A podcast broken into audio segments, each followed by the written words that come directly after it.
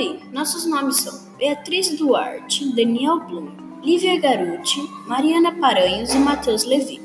Somos da turma do 6T1 do Colégio Rio Branco Campinas.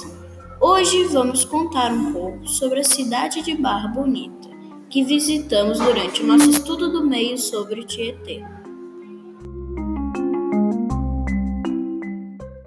Vamos começar contando algumas informações históricas e geográficas do município.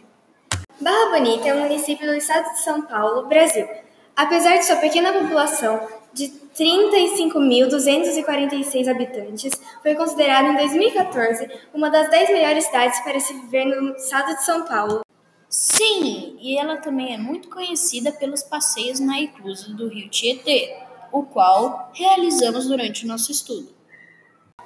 O município está a 475 metros de altitude e possui uma área de 150,18 km. E o nome da cidade? Como será que surgiu? O nome Barra Bonita foi dado em 1883, quando José Salles de Leme se instalou na beira de um ribeirão, que deram o nome de Córrego da Barra Bonita, por causa da beleza da paisagem local. Nesse mesmo ano ocorreu a fundação da cidade no dia 19 de março. A região foi colonizada da mesma maneira de muitas outras cidades aqui no Brasil, a partir do fluxo de bandeirantes que entraram no país, navegando as águas do rio Tietê. Isso mostra uma das importâncias do rio para a cidade.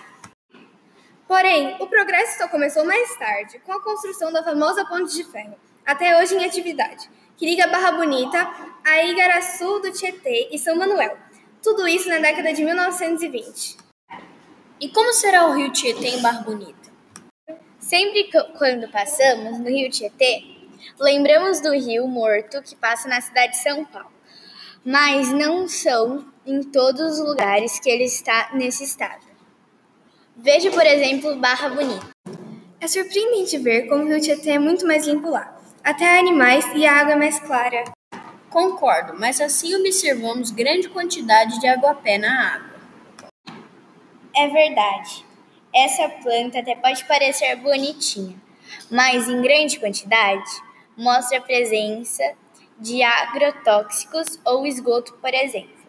E de onde vêm esses agrotóxicos? Eles são da produção de cana-de-açúcar, que existe em grande quantidade na cidade. Vocês devem estar se perguntando: será que o rio Tietê pode ser limpo de novo? Ainda é possível salvar o rio Tietê. É só comparar o estado do rio em São Paulo e em Barra Bonita para perceber isso. Mas isso só vai acontecer se todos ajudarem. E como será que podemos fazer isso? Não jogue lixo nos rios. Garanta que o esgoto de sua casa esteja sendo devidamente tratado antes de ser lançado de volta à natureza verificar se alguma empresa da sua cidade está jogando algum produto químico e, se estiver, alertar imediatamente as autoridades responsáveis.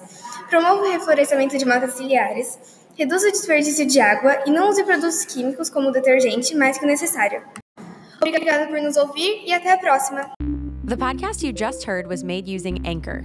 Ever thought about making your own podcast? Anchor makes it really easy for anyone to get started.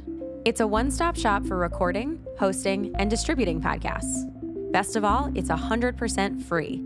Sign up now at anchor.fm slash new. That's anchor.fm slash new to get started.